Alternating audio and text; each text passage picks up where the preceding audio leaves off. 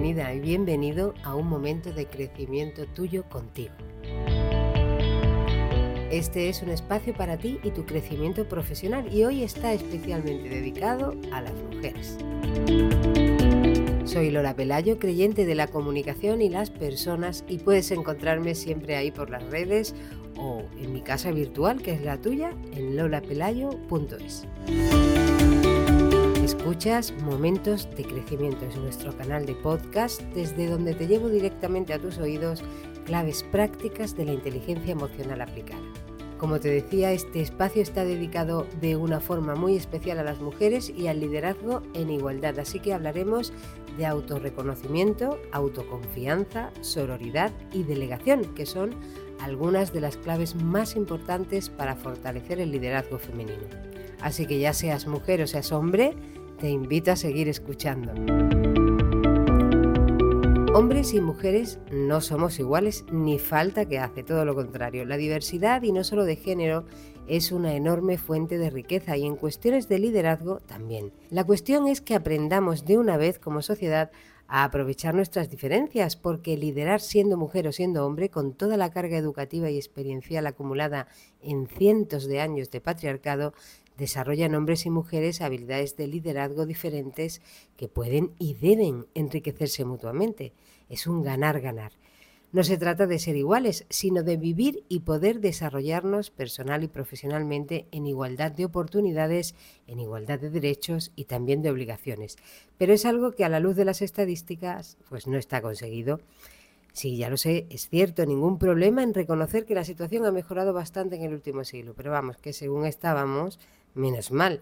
Sin embargo, y a pesar del desarrollo legislativo, del desarrollo educativo, institucional y social que hemos logrado, los números siguen situando al colectivo femenino en niveles de inferioridad porque se siguen perpetuando sesgos de género en el reparto de roles familiares, en el reparto de roles sociales y también laborales. Porque se sigue también estigmatizando la maternidad en el acceso laboral y porque se sigue desvirtuando la imagen del amor romántico entre otras razones y sobre todo porque siguen muriendo mujeres asesinadas a causa de la violencia de género. Por todo esto, entre otras cosas, cobramos menos, tenemos menos presencia en según qué sectores, menos acceso a puestos directivos, más paro y también más miedo y por tanto menos libertad. Y a toda esa costelera hay que añadir un silencioso y sordo problema de fondo que son las propias autolimitaciones que nos autoimponemos las mujeres. Y es que la carga educacional que arrastramos todavía nos pesa demasiado. Y nos quejamos, pero hacemos lo imposible literalmente para conciliar nuestra profesión con nuestra familia. Y nos quejamos, pero renunciamos a nuestras carreras y a nuestros sueños en mayor número nosotras. ¿Y qué tiene que ver todo esto con el liderazgo? Pues todo, porque el liderazgo más transformador se ejerce desde la esencia de cada persona, es decir, desde su autoridad y no desde el poder. Y esto seas tú hombre o seas mujer. Por eso, y aunque yo odie generalizar, el liderazgo femenino tiene connotaciones diferentes al masculino. Ya te lo he dicho, odio generalizar porque siempre podemos encontrar muchos ejemplos que diluyen los compartimentos estancos, pero las generalizaciones son útiles para identificar retos y fortalezas globales. Así que sin que sirva de precedente, voy a generalizar en base a la experiencia con cientos de mujeres en decenas de actividades que he desarrollado y en base a lo mucho leído acerca de estudios e informes de las instituciones que se dedican a vigilar la igualdad. El liderazgo femenino destaca por ser más cercano y más emocional, quizás porque las mujeres hemos tenido históricamente más permiso social para mostrar lo que sentimos. También se suele asociar a un estilo más cooperativo, orientado de una forma más expresiva hacia las personas. Lideramos en general con mayor resistencia a la frustración y más resiliencia, con capacidad para mantener la energía después de superar muchos obstáculos, que es lo que nos toca. Esas son algunas luces.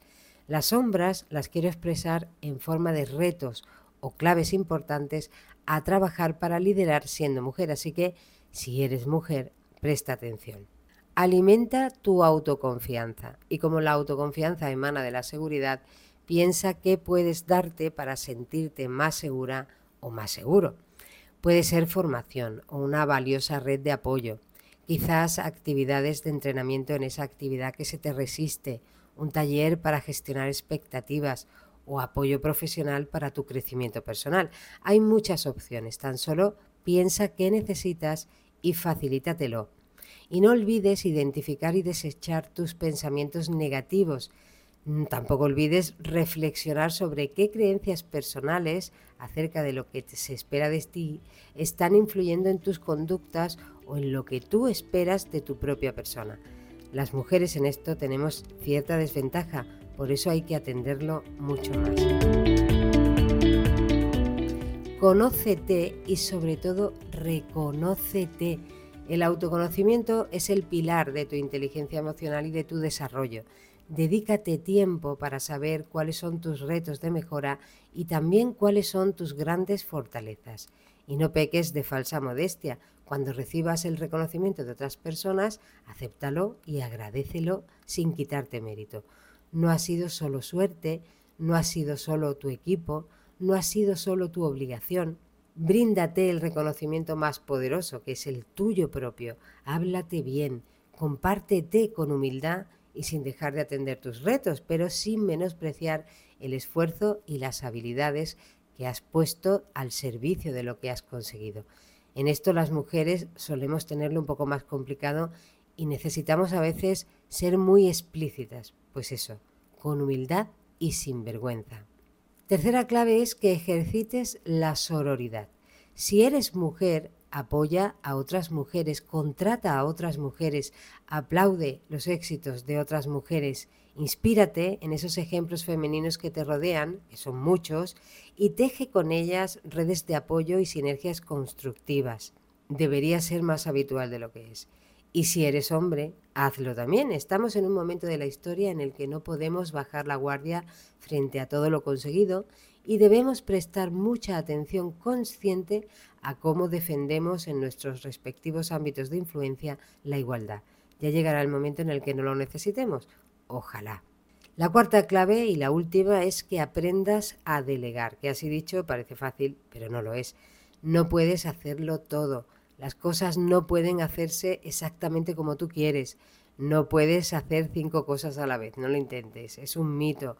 Las mujeres tampoco, aunque muchas de las que conozco lo intentan. Además, con eso lo único que consigues es no tener tiempo para ti, con lo importante que es cuidarte para estar bien y liderar de verdad. Porque liderar no es mandar.